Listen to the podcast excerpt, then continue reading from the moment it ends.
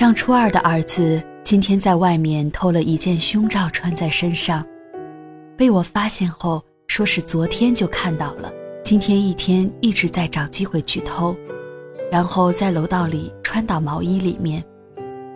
以前已经发生过偷补习女老师的鞋，但后来通过和他沟通，也向咨询师咨询过处理办法，通过观察感觉有所好转。但今天又出现这种情况。刚才和他谈心，他说他穿上以后兴奋，小鸡鸡会硬起来，并且有时候上网会对一些男扮女装的视频感兴趣。我现在不知道该怎么和他谈，我该怎么办？他这种行为属于心理疾病啊。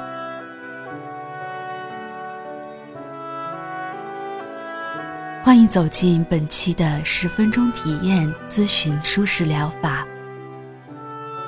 先不要太过着急，跟着我一起做一下深呼吸吧。然后跟随着我们的舒缓音乐声中，一起走进体验咨询的环节中吧。通常，我们都会有对某类物品的特别偏爱。比如喜欢公仔、高跟鞋、葡萄酒等等。有的人甚至发展成为一种爱好，对此收藏研究，个人生活并不因此有不良影响，甚至增进生活质量。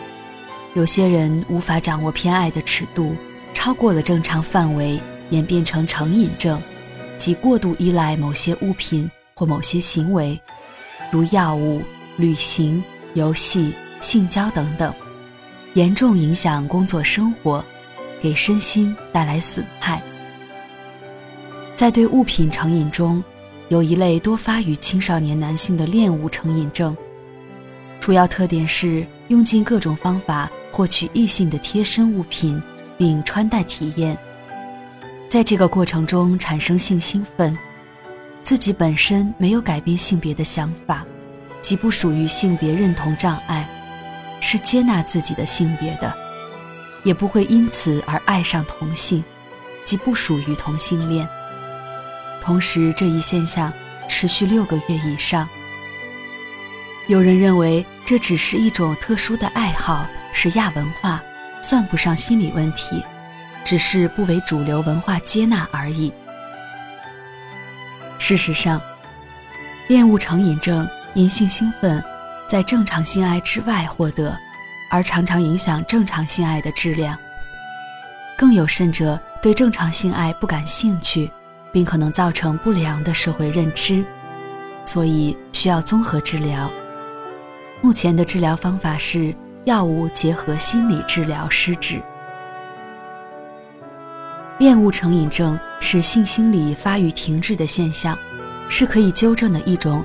性心理障碍，年龄越小，纠正的难度越小，所以及时发现，及时纠正。以前由于对性心理障碍认识不够，有些人因此而被控为流氓，甚至入狱。实际上，这种疾病和道德水平、意志力没有关系。心理治疗方面，以精神分析、厌恶疗法、家庭治疗为主。精神分析疗法需要了解孩子从何时开始对女性内衣产生兴趣，并告诉他，人出生后会随着年龄的增长，身体、心理也逐步成熟。每个阶段的身体和心理都有所不同。一个阶段的发育完成，就进入下一个阶段。心理的发育由于不像身体发育一样可见。而且自然而然，当发育出现障碍，停滞在幼年或童年时难以发觉，直到出现异常的症状才表现出来。比如，婴儿的饮食主要是母乳或奶粉，通过母亲的乳房或奶瓶获得。婴儿不会想要吃米饭、馒头，而成年后则不会想要吃奶，自然而然地吃饭。同样，性心理上婴幼儿对性没有愿望和概念，甚至都不好奇。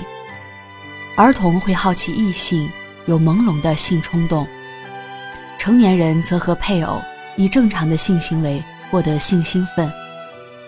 一般情况下，三至十岁的儿童如果出现性心理发育停滞，比较容易成为物品成瘾症患者，亦称异装癖或恋物癖、偷窥癖患者、暴露癖患者。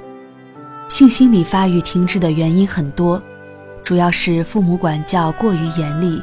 孩子的性好奇得不到有效的引导而固着，或父母不注意自己的言行，如母亲在孩子面前衣着暴露。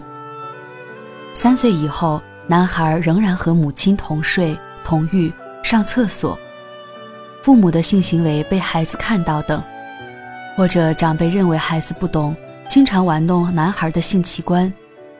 还有青春期前没有正确的进行性教育，导致孩子青春期时对异性有超乎平常的好奇，或者婴幼儿期或童年遭遇持续猥亵，加上孩子如果性格相对懦弱内向，则导致孩子心理障碍加重。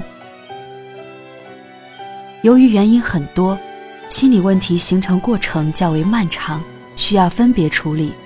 因此，要带孩子做深入的咨询和治疗，以免影响正常的生活。好了，我们今天的体验咨询就要结束了。希望听了我们的咨询，可以帮助到你尽快走出困境。在此感谢您的收听，我们下期再见了。